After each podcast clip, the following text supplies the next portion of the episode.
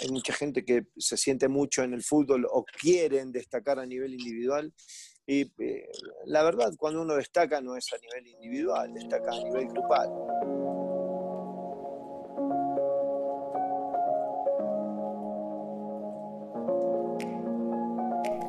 Hola, bienvenido a nuestro ángulo, un episodio más de este podcast dedicado a conocer más allá de los personajes que han dejado una huella en el deporte tanto a nivel nacional como internacional, los cuales con su trayectoria deportiva también nos han acercado a nosotros a sentir esa pasión por el maravilloso mundo de los deportes y que en este espacio tendremos una charla con algunos de ellos para compartir un poco más allá, anécdotas, por supuesto, historias de vida y lo que los llevaron a estar inmersos en este mundo deportivo. Quédate con nosotros porque hoy tenemos un invitado muy muy especial que seguramente van a conocer ustedes más a fondo, reconocerán su nombre, pero aquí les sacaremos muchísimos trapitos al sol que tal vez ustedes no conocían, por supuesto, desde nuestro ángulo. Te damos la bienvenida Jessica Zamora, también Marisol Ibarra y su servidora Adriana Maldonado. Y así es que vámonos rapidísimo a tierras fronterizas. ¿Cómo estás, mi queridísima Jessie? Un episodio más, Adri, un saludo, gustazo eh, poder estar con ustedes otra vez en un episodio más de nuestro ángulo. Emocionada por el gran invitado que tenemos el día de hoy, Marisol. Así es, un gusto estar nuevamente con ustedes, Adriana, Jessica, ya lo decías, un invitado de lujo y qué mejor que Adriana para que nos platique un poquito de él. Bueno, me toca a mí la presentación en esta ocasión porque yo creo que es un poco más la zona presentar a alguien que más allá de que ha dejado un legado muy importante en el fútbol mexicano, es un ex arquero que sí escribió con letras de oro su nombre eh, en el Deportivo Toluca y que más allá de lo que ha hecho en la cancha, yo les puedo decir que, tengo la fortuna de conocerlo, es un tipazo, es un ser humano que, que también marca vidas. Así es que, Hernán Cristante, gracias porque desde 1993 llegaste a México y no te has ido, sigues aquí. Gracias a ustedes por, por aguantarme tanto tiempo. Un, placer estar aquí con, ustedes, eh, disfrutando de una rica y sana entrevista. ¿Cómo te le estás pasando ahorita, Hernán? Sé que es, es, un poco complicado el encierro, la contingencia, pero también te has unido muchísimo a tu familia y eso es algo invaluable. Sí, sí, aprovechando estos momentos de incertidumbre, ¿no? de, de tanta duda, de, de miedo, de, sensaciones encontradas, eh, disfrutando la familia, haciendo tareas domésticas, eh, puliéndome en, mis trabajos en la cocina, no en cocinar, sino en lavar platos, eh, en barrer. No, no, me gusta, me gusta el hogar, la casa, me gusta, disfruto a mis hijas, disfruto a, mi enano como un buen abuelo malcriador, aunque soy papá, no, no, es, no soy abuelo todavía, pero, pero así, así lo manejo, así me río con mis hijas y, nada, es una, forma de, poder interpretar este momento de la mejor manera. ¿no? Creo que hoy lo que hace falta es paciencia, lo que hace falta es buen humor y, poder pasar toda esta contingencia de la mejor manera. Y no encuentro mejor manera que, con familia. Obviamente faltan amigos, ¿no? Pero, pero bueno, lo hacemos eh, agradable el día. Oye, Hernán, eh, pero bueno, vámonos yendo por partes, porque alguien como tú, con tu trayectoria y con toda la experiencia, debe tener mil historias eh, por contar. Primero dime, ¿cómo fue que llegaste a México y por qué portero, Hernán? Mirá, eh, llegué a México por intermedio de un preparador físico, Norberto Paciolo, que él ya trabajaba aquí en Toluca. Ya tenía un año más o menos trabajando y él había sido mi preparador físico en Gimnasia de Grima de la Plata. Ahí él me recomienda y, fueron a ver y nada, gusté, arreglaron un, precio con la gente de, de Gimnasia de Grima de la Plata que estaba jugando y, nada, se dio la, posibilidad de venir en el año 93. ¿Por qué portero? Es una pregunta que siempre me hice también, pero eh, eh, no, porque desde los cuatro años y medio que, tengo uso de memoria, cortita, pero tengo esos, eh, esas imágenes que te quedan, que, que, no sabes bien de quién son, pero tu papá y tu mamá te lo refrescan. eh, y me contaban que la imagen que tenía de, Hernán chiquitito atajando, eh, con una gorrita apoyado sobre las rodilleras en, posición preparatoria, era un partido que, el primer partido que jugué en mi vida con los chicos del barrio. Y, nada, el real gusto aparece unos años después, cuando uno empieza a, tener conciencia de lo que es el deporte, a ver el juego de otra manera. Y me llamaba mucho la atención los, los porteros. Eh, no todos usaban guantes en aquella época, la mayoría había algunos que no, pero se vestían distinto, fungían distinto dentro del campo, podían tomar la pelota con la mano y jugarla con el pie, entonces creo que eso me llamaba mucho más la atención que, el mismo juego o, el mismo jugador de campo. ¿Nunca probaste a lo mejor otra posición, Hernán? Mm, eh, en la escuela nunca atajé, nunca, nunca fui a la portería. Eh, escuela estoy hablando de lo que era todo, fue toda la primaria, la secundaria y la prepa. Eh, y jugábamos torneos eh, interestatales, había una selección interescolar también, y siempre jugué de contención ahí. De hecho, mis, mis amigos de la primaria y de la secundaria, que hoy nos seguimos eh, viendo, ahora escribiendo, nunca entendieron por qué nunca jugué al medio como profesional o lo quise hacer, por qué como portero. O en gimnasia y en, y en, en lo que era el IFIPA, antes de llegar a gimnasia y toda la, parte esa muy rica de adolescente que viví, eh, siempre lo hice en la portería, solamente en la escuela jugaba al medio. Y, pero no, no, no, no, no era, no era una cuestión de probar si me gustaba, amaba la portería, entonces, eh, nada, no había nada que definir, absolutamente nada. Hernán, justamente, eh, pues escuchar tu nombre es pensar en Toluca, ¿no? Fue el equipo donde más brillaste futbolísticamente y también dejaste un récord de 772 minutos sin recibir gol que aún se mantiene. Cuéntanos, pues, qué se siente saber que ese es tu récord y, en una institución que, pues, te dio, te dio mucho, ¿no? Sí, obviamente todo el tiempo que he estado en Toluca me ha vinculado directamente a, muchas cosas buenas, ¿no? Entre ellas este, este récord, que eh, particularmente no es mío, y lo digo, ese récord es eh, tanto mío como de Edgar Dueña, de Paulo da Silva, de Martín Romagnoli, de, bueno, de El Grillo Cruz Alta, de, toda esa gente que uno tenía adelante, eh, porque fue un trabajo en equipo, siempre es un trabajo en equipo, no hay, no hay duda de ello. Para mí es un honor pertenecer a esos 772 minutos. No, no, lo, no lo hago algo, algo propio. Eh, y me gusta hablar de esto porque me parece que aclara dudas. Eh, hay mucha gente que se siente mucho en el fútbol o quieren destacar a nivel individual. Y eh, la verdad, cuando uno destaca no es a nivel individual, destaca a nivel grupal. Después, los, las capacidades individuales se se enaltecen, sobresaltan, se potencian. Y eso fue lo que pasó en, Toluca, ¿no? Eh, me, da mucha risa cuando me quieren comparar con arqueros de antaño o arqueros de ahora y, se arman esas discusiones. Con Jorge Campos te han comparado. Eh, obviamente es un honor que me comparen, pero a ver, ¿dónde hay una comparación probable entre Jorge Campos y yo?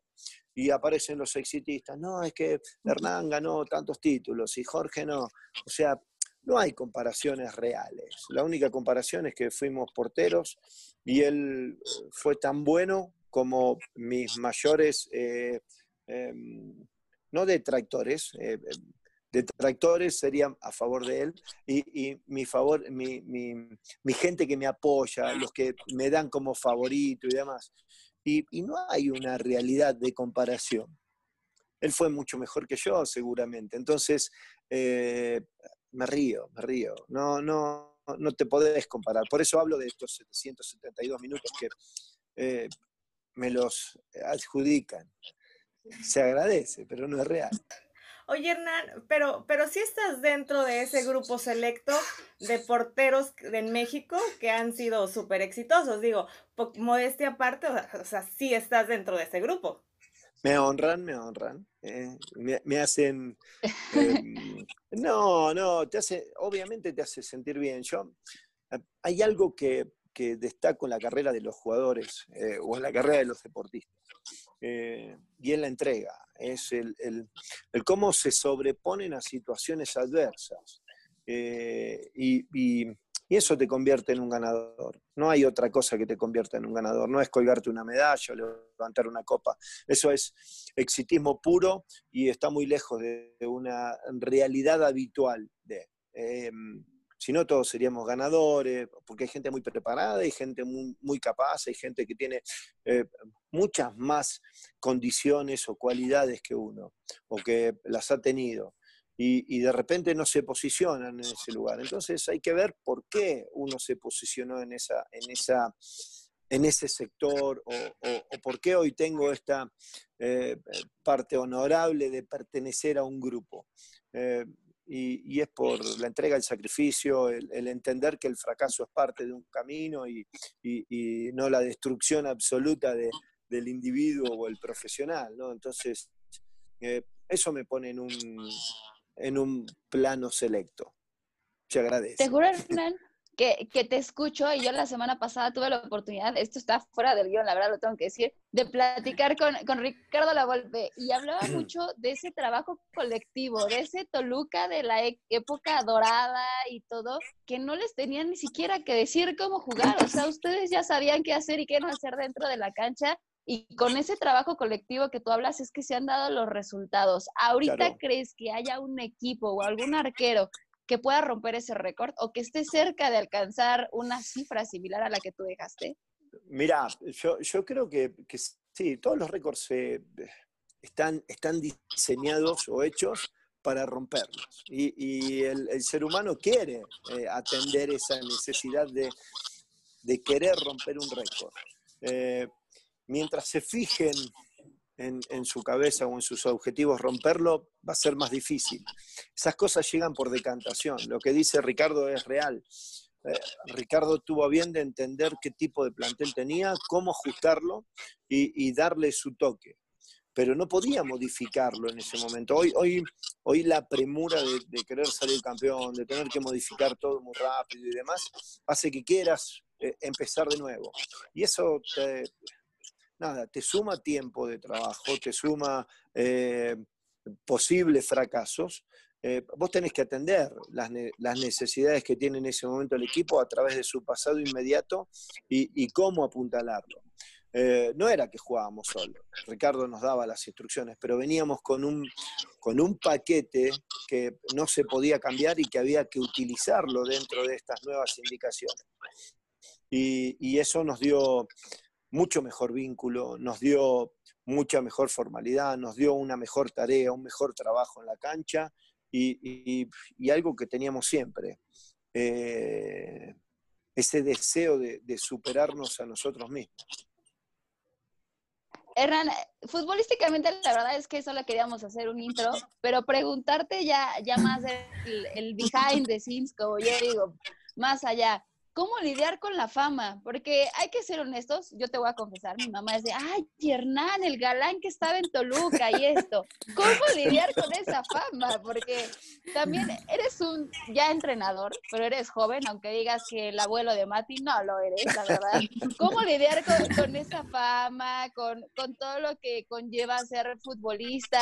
Ahora, bueno, eres papá de cuatro, de tres niñas increíbles y este pequeño Mati, pero ¿cómo lidiar con, con esa fama? Retirarte joven, ser entrenador joven, que todavía eh, dejando al lado la generación como futbolista, tienes esa generación como entrenador que pudiste llegar a, más personas? Mira, eh, es simple, no, no, no hay mucha vuelta que darle a esto. Primero tenés que ser un agradecido con la gente, con los que te piden un autógrafo, los que te admiran, los que creen que sos eh, diferente. Y segundo, no, no sacar los pies de la tierra. Dijo una vez un técnico que tenía en, eh, cuando estaba empezando en, el fútbol profesional, dijo, es bueno salir del barrio y progresar, pero siempre hay que darse una vueltita por el barrio. Eh, no hay que perder la línea de dónde uno viene, quién es, eh, lo que costó, lo, poco que ha hecho, o mucho en algunos casos, y valorarlo eso. Entonces, no es una cuestión de fama, la fama es efímera. En unos años pasa volando y nadie se acuerda de vos. Eso es muy general. Eh, es difícil para otro tipo de gente, ¿no? Me imagino que ser Messi, Cristiano Ronaldo, eh, que, cuesta salir a la calle porque no, no, no paran de agobiarlos, eso es mucho más difícil y buscan una vida mucho más normal en, en su interior. En mi caso es, ser agradecido, atender a los que se acuerdan de uno, eh, sí tomarme la foto, porque también en, algún momento eso no lo tuve eh, y tengo que valorarlo, es parte de mi, de mi formación, es parte de, de quién soy y, no creerme eh, que lo que hice lo hice solo y, me merezco esto. O sea, si eras galán, si eras noviero, si eras galán.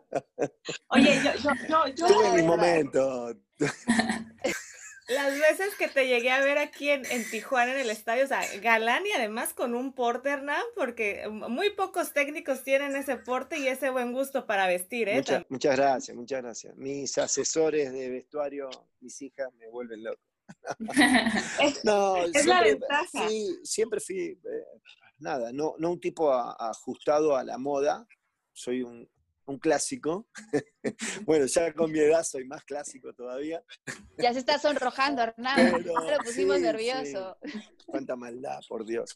Eh, pero, pero no, me, gusta, me gusta estar bien vestido. Me gusta, eh, nada, creo que eso corresponde a, tener cierta atención con, la gente también, ¿no?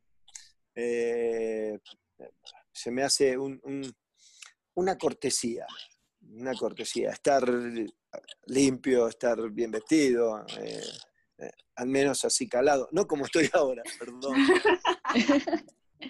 Es el encierro, es la contingencia, ¿no? Sí, sí, sepamos entender el momento. No. Hernán, justamente, bueno, nos has platicado un poquito esta parte de, de, ser agradecido con la gente, ¿no? Sabemos, pues, lo ganador que fuiste también con Toluca y siempre como pues futbolistas, entrenadores, figuras públicas, pues están en el ojo de todos, ¿no? Eh, hay cosas buenas y hay cosas malas y a lo mejor algunas dices, ay, ¿por qué hice esto? ¿Qué pasó en este momento, no?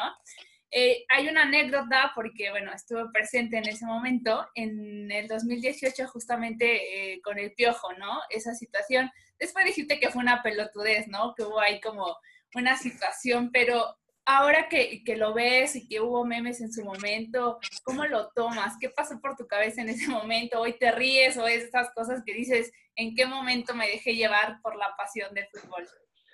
No, obviamente me, río porque ya hice un análisis, eh, ya me disculpé con, con el piojo, eh, vi lo, débil que fui en, un momento porque eh, eso no es un acto de valentía.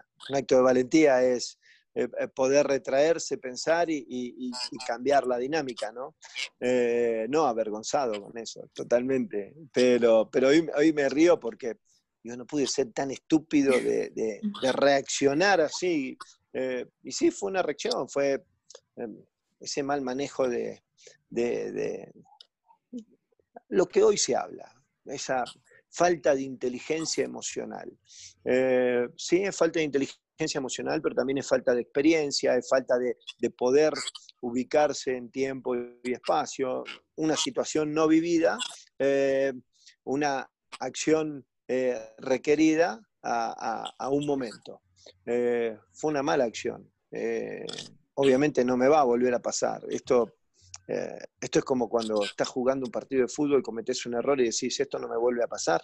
Eh, es exactamente lo mismo, pero tenés que aprenderlo, tenés que digerirlo. Eh, lamentablemente quedan estas cosas y, no sé si son estigmas, pero, pero hay que aprender de ellos. Entonces sí me sentí un, un, villano, eh, para no, no aparte te sentiste Eugenio Derbez porque aplicaste la de oígame, no, literal, con una sola mano.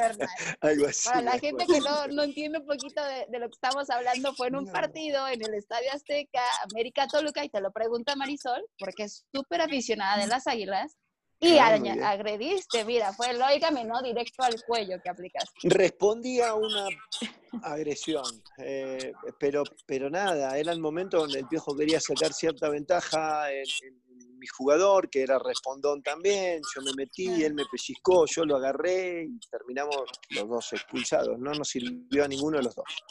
Una tontería. Pero justamente eso, ¿no? O sea, como aficionados a veces estás en la tribuna y te gana la pasión y gritas, ¿no? Y a lo mejor pues tú eres el menos afectado, ¿no? Porque nadie te ve o nadie te dice nada pero ustedes en el papel ya como entrenadores y como tú lo decías, ¿no? Pues respondiste también una agresión porque sabemos que el piojo también es muy pasional y de repente se le va ahí como, como todo esto, pero sí es difícil de repente controlarte con ciertos personajes, ¿no? Porque yo creo que, como tú dices, esa, es esa inteligencia de decir, mira, ya sé que este entrenador le gusta pelear, mejor no digo nada, pero sí llega el punto en el que dices, ay, ya cállelo, por favor. sí, pero no, no, no es el caso con el Piojo. Le tengo respeto, es un tipo que lo, aprecio, eh, sé cómo es, no, no, me lo contaron, jugué en contra de él también en algún momento, entonces em, lo, veía en, la noche del DF, en algún lado. Eh, nada, un tipo sumamente simpático fuera de la cancha y, muy amarrado, muy, muy, muy pasional, eh, porque él tampoco es un tipo agresivo, pero es, es, un tipo que responde. Y me pasa a mí, y creo que los que somos competitivos tenemos esa, eh, esa línea ¿no? de, responder, de, atender, ya sea una agresión o un, llamado. Y, nada, los dos lo hicimos, los dos nos equivocamos, pero, pero en este caso creo que eh, el que más se equivocó fui yo. Yo me quedo con el Oigami, no. nunca más, nunca más.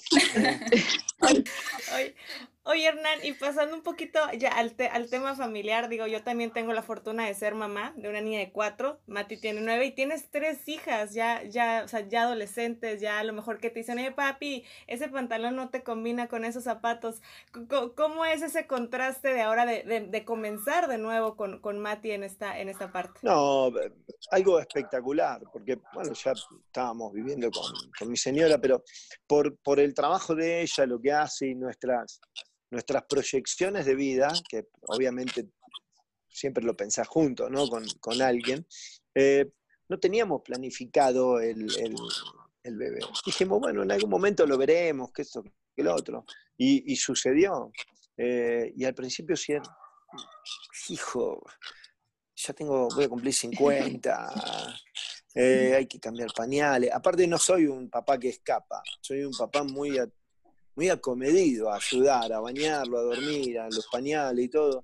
Y dije, hijo, trabajando y esto me voy a volver loco. Pero bueno, me agarró en un, gran momento. Hoy, hoy mi recomendación es sean papás a los 50 en medio de una pandemia. No, nos falta muchísimo a nosotras, entonces. No sabes, no sabes lo, la, verdad, lo que lo estoy disfrutando. Eh, no, no es un trabajo sencillo obviamente. Para Luz es eh, el primero. Y, bueno, hay, cositas que, la mueven distinto, pero es una gran mamá y, yo me divierto. Yo hago todo lo que no hice con las otras tres y, sí, va a ser un mal criado. Mal. mal. Pero lo disfruto, lo disfruto muchísimo, muchísimo. Oye, Hernán, es que teniendo a tres hijas, tengo entendido que dos de tus hijas, Agus y Gianna, están aquí y tienes una en Argentina, ¿no? Que ya te gritan suegro porque también Bárbara, estas peques tienen ya sus ligues y todo.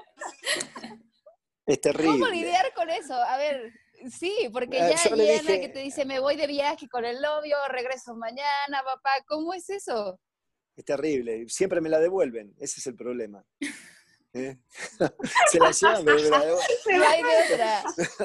Digo, ¿qué pasa? No, no, bien, bien. Mira, eh, sí puedo ser un poco celoso como papá, eh, pero hay cosas que tenés que tener en cuenta, sus edades, lo que están viviendo. Gianna en, en, en menos de un año ya está haciendo su residencia, entonces nada, los chicos son barcos, ¿no? Uno los diseña, los hace eh, o, ayuda a que se construyan o autoconstruyan y en algún momento parten. Eh, y esto es así, ¿no? La más pequeña es la que está en Argentina y es la que extraño horrores porque iba a venir, iba a estar acá ahora y, no ha podido por toda esta situación.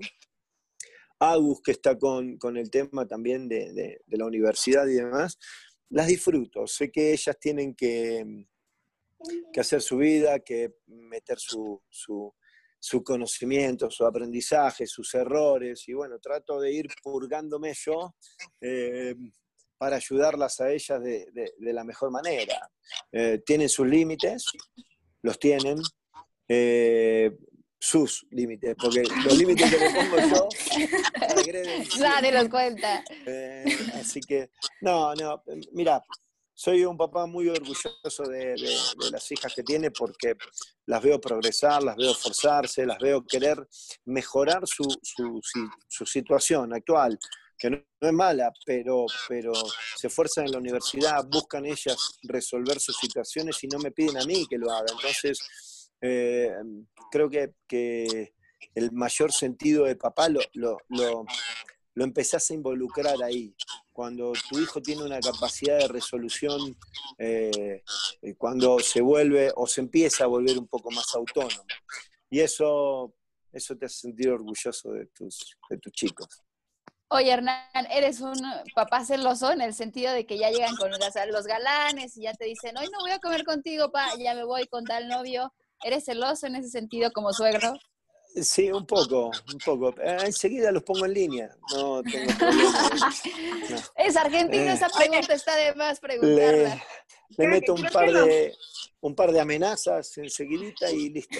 No, lo único que le digo, mira, la vas a respetar, no solamente porque es mi hija, sino porque querés ser su novio. Y donde te pases de la raya, media hora de karate. Oye, a mí me daría más, más eh, como que temor tener a un suegro como Hernán, ¿eh? Porque es como de, uy, sí, sí impones, Hernán. Yo creo que a los novios de tus hijas sí llegas, sí llegas a imponerles. Eh, sí, tengo una mirada pesada. Lo dice de broma, pero mira, otra vez ya se está sonrojando Hernán, de veras. Ok, si está Diana, Agus, alguna de ellas escuchando este podcast, no dijo nada. Él es barco. Tengo que poner las cosas en orden de entrada. Así que después sí les doy libertad y ellas tienen que hacer y descubrir y, no me puedo meter. Lamentablemente no me puedo meter. Eh, es su vida. Pero sí, Sí, marco un, parámetro. Oye, yo quiero preguntarte en ese sentido, G que estudia medicina, Agus que sé que anda ahí como metida en esta cuestión de, la moda, ¿cómo lidiar con estos contrastes también? ¿Será que veremos a Mati como futbolista? Porque pues ninguno se está animando y tú dices que va a ser el malcriado o el más consentido, mejor de toda la familia. ¿Lo veremos en un futuro siguiendo los pasos de papá? Espero que no. Espero que no. no. No quiero que sea jugador de fútbol. va a ser lo que él quiera hacer. No, no, no puedo evitarlo eso y lo apoyaré en lo que sea. Pero tiene la ascendencia de la mamá, doctora. La hermana, doctora. La más chica quiere estudiar medicina también.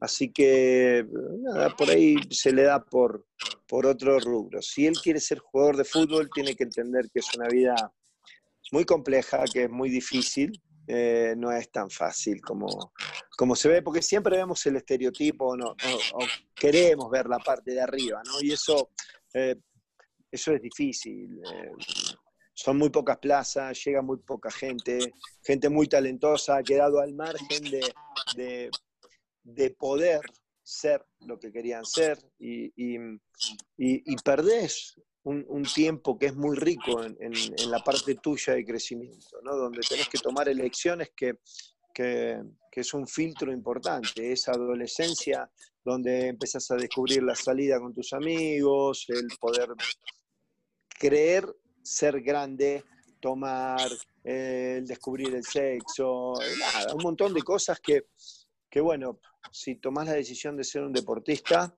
eh, empiezan a quedar al margen. Y y en cierto parámetro quedas al margen de, tus amigos, de sociedad, de, lo que se hace habitualmente, de tener un fin de semana para ir a, pasear con tus amigos a una playa.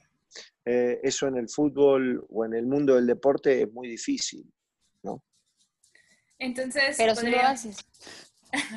¿Eh? Sí lo hace, ¿no? Sí lo hace. Ve, ahorita hasta con plena contingencia los futbolistas se van a la playa o arman fiestas y todo, ¿no? Porque, porque, ¿sabes qué pasa? Están aprovechando ese momento de inactividad. No, normalmente vos competís durante todo el año.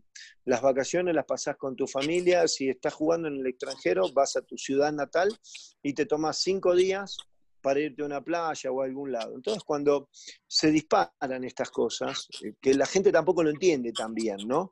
Eh, hijo, tengo tiempo libre, voy a hacer una vida normal, la que puede hacer cualquiera de esta gente que me ven, que me aplauden, que me critican, que me insultan, y me puedo ir al volcán, y me puedo ir a una laguna, y me puedo ir a una playa. Eh, yo sé que no son los momentos para hacerlo pero no tengo otro momento. Te perdés días de la madre, te perdés fin de año, te perdés navidades. Eh, Cumpleaños de tus hijos. No es, exacto, hasta nacimiento de tus hijos también.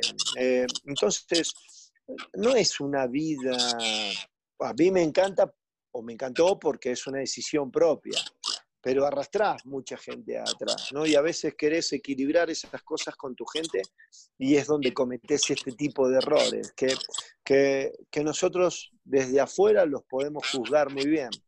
Eh, pero hemos cometido un, un, grave error, la raza humana. Nos hemos dejado de ser empáticos. Y, y, al dejar de ser empáticos, dejamos de aprender, dejamos de entender al de al lado.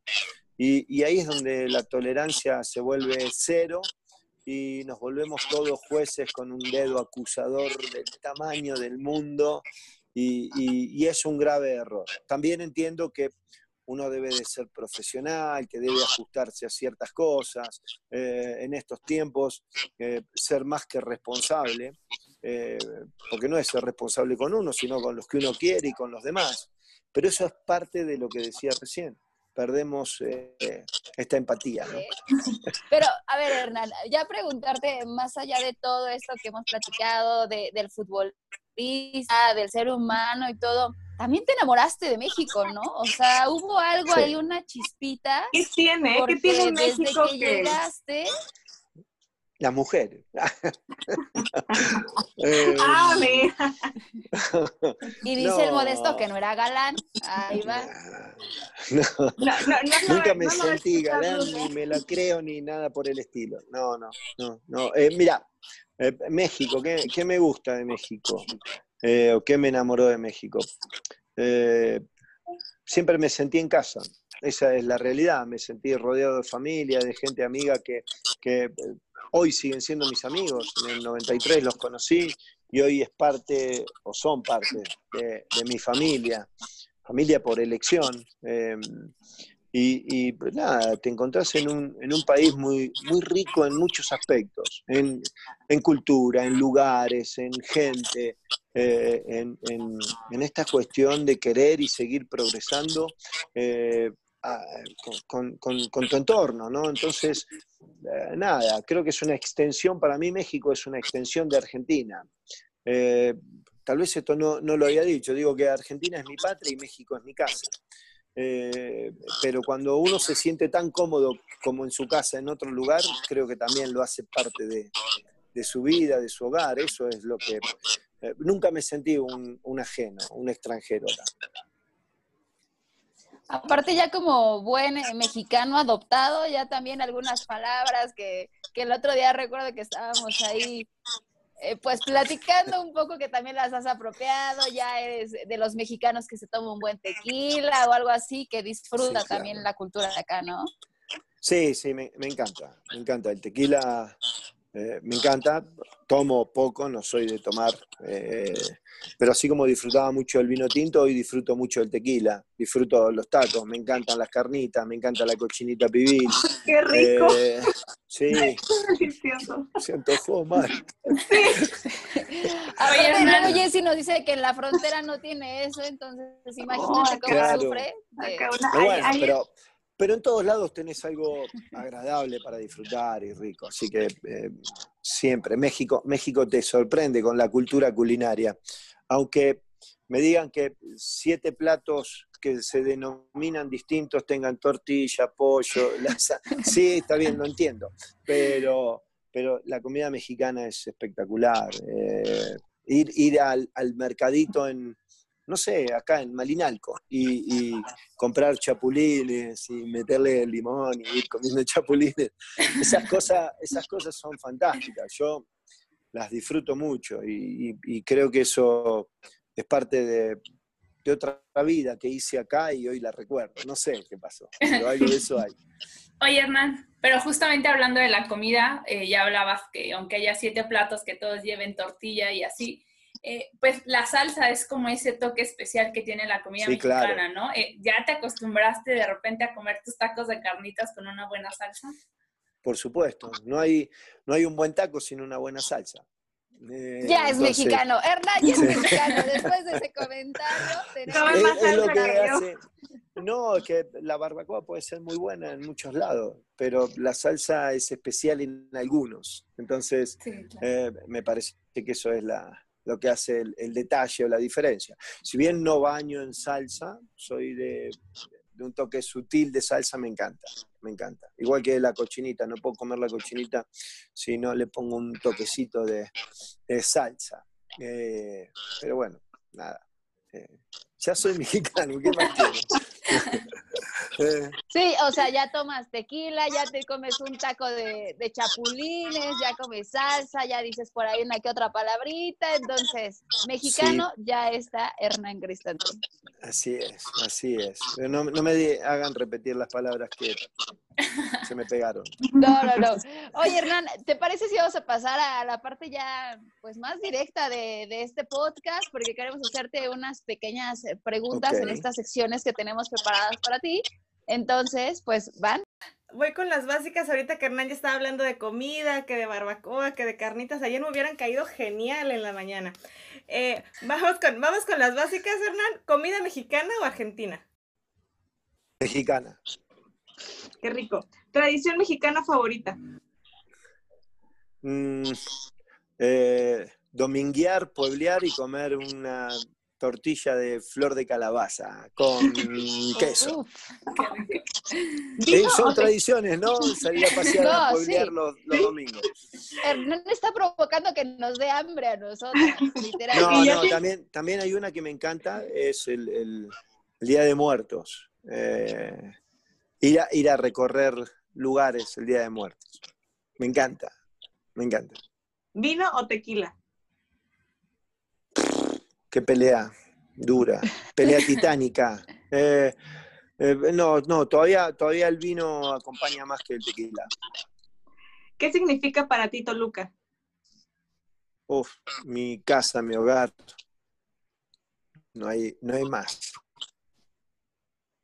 Chicas, les paso el balón para que se avienten la otra sección que tenemos preparada para Hernán. Qué miedo. No, tranquilo, Hernán. Esto es nada más lo basiquito, pero hay una parte donde nosotros preguntamos como a la gente que nos escucha y nos lanzan algunas preguntas desde la tribuna. Entonces, yo sé que hemos hablado y tú dices que ahorita estás en una pausa y que eh, has tenido ofertas de Europa desde antes de la contingencia para dirigir, pero en algún momento te veremos dirigir a uno de los considerados cuatro grandes del fútbol mexicano. Me encantaría, sería un, un honor. Pero hay que ser honestos, por ahí circula el tema Pumas, te veremos por ahí. Pero, en serio, Adri, vos sabés que sigue siendo un rumor de redes, no, no, nadie de, la directiva de Pumas, nadie ha, llegado a Pumas, ha hablado conmigo, entonces es una...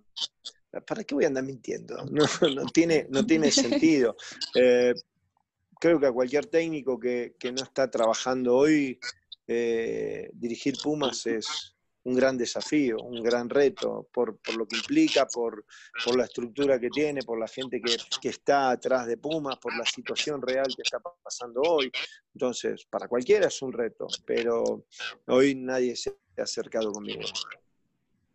Perfecto. Preguntarte, ¿qué técnico te marcó más? Yo sé que eh, en, en, el fútbol mexicano fuiste campeón en varias ocasiones, también tuviste un paso importante en gimnasia.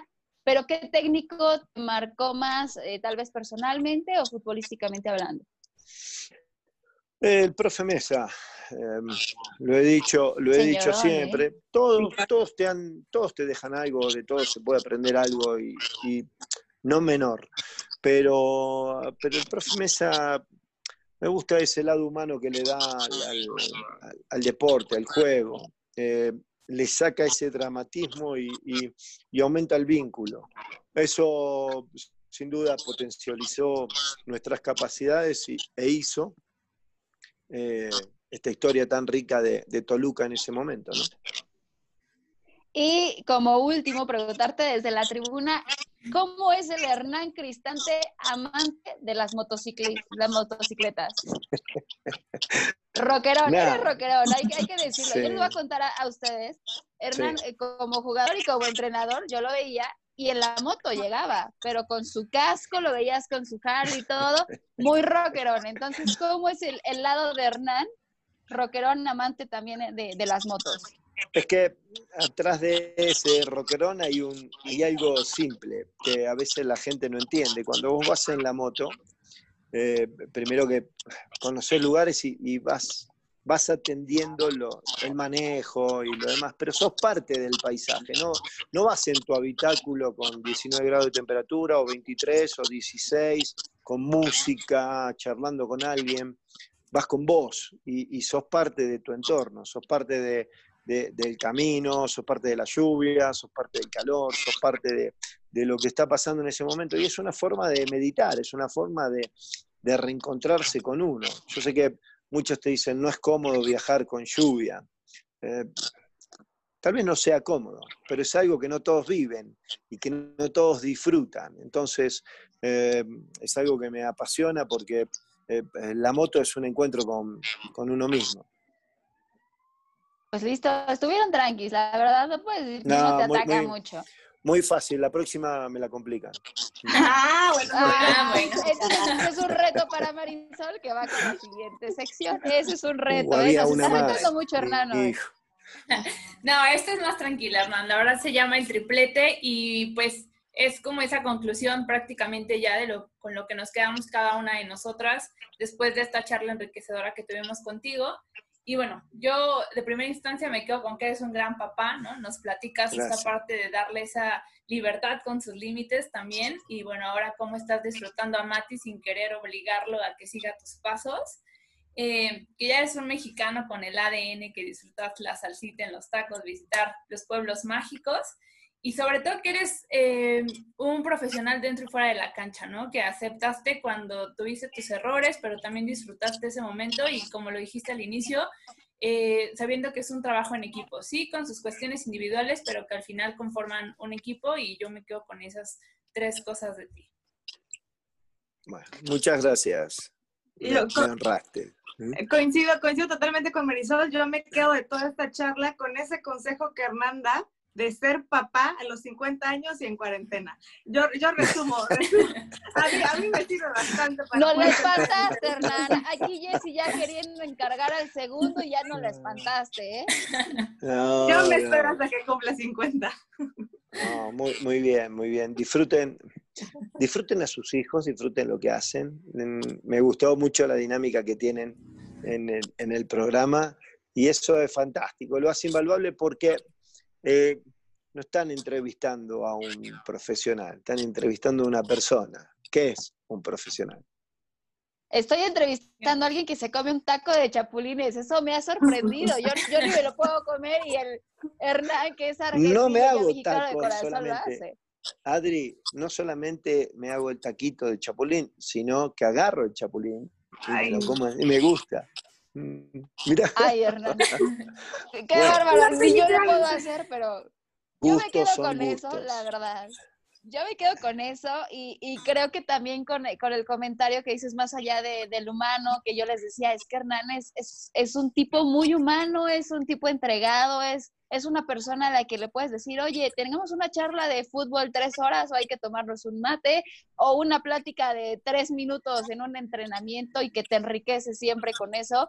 Y más con lo que tú dijiste, que siempre hay que darse una vuelta en el barrio, creo que es algo que uno, uno siempre lo pierde de vista y a mí me han dicho mucho que en un lugar siempre tienes que saludar y despedirte del portero, de la gente que está, porque si ellos no te abren la puerta, ni siquiera entras. Entonces, tú lo dejaste muy claro con ese comentario de que siempre hay que darse una vuelta y esa humildad y sencillez yo creo que es lo que más te ha caracterizado para seguir creciendo y para más allá ya de tu carrera como futbolista o entrenador, sigas dejando un legado, no solamente en México, sino también en muchas generaciones en Argentina, en Sudamérica, a donde tú vayas. Y yo creo, y aquí lo digo en este podcast, yo voy a ver a Hernán Cristante, si Dios me presta vida, ver a Hernán Cristante dirigiendo en Europa. Que así sea. no, que así sea, ¿no? Te, agradezco mucho a vos, a tus amigas. Eh, la verdad, un placer me, me pongo a disposición para un segundo podcast. ¿eh? Venga, claro que sí.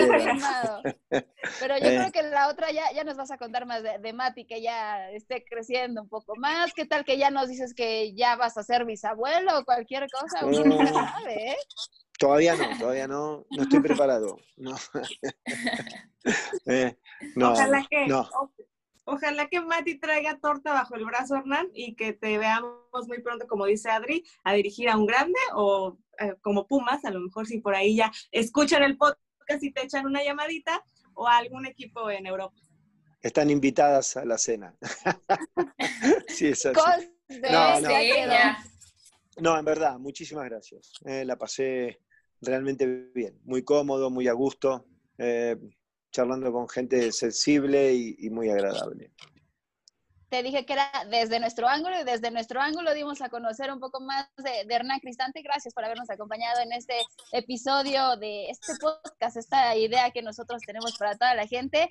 Y Marisol y Jessy, ¿algo más que gusten agregar ya para darle gracias al mexicano más argentino? O al revés, al argentino, más, mexicano, y hasta ya me estoy trabando. Sí, que nos sigan en nuestras redes sociales, nuestro ángulo en Facebook e Instagram. Y de nuevo, Hernán, muchas gracias por, la, por, aceptar esta invitación a este podcast. No, un placer, un placer. Sí, la verdad es que, eh, como dice Jessica, que nos sigan en nuestras redes sociales y agradecerte, Hernán, de verdad fueron minutos enriquecedores y conocer, como lo decíamos bien, desde otro ángulo, desde el nuestro, a un personaje como tú. Y bueno, muchísimas gracias por esta plática, que sigan los éxitos. Y bueno, ya estaremos poniendo fecha entonces para la cena. Igualmente. ¿eh? Va por mi cuenta. Mm. ¡Ay, perfecto! ¡Qué mejor manera de cerrar esas, esas me gustan más. Prometemos nosotros llevar el vino porque dice que todavía no es tan experto en el tequila, entonces nosotros llevamos el vino para la próxima reunión desde nuestro ángulo para sacarle un poquito más de Hernán Cristal. No, no se diga más. ¿eh? Pues bueno, gracias, gracias a todos. Nos escuchamos en el próximo episodio. Esto fue Nuestro Ángulo.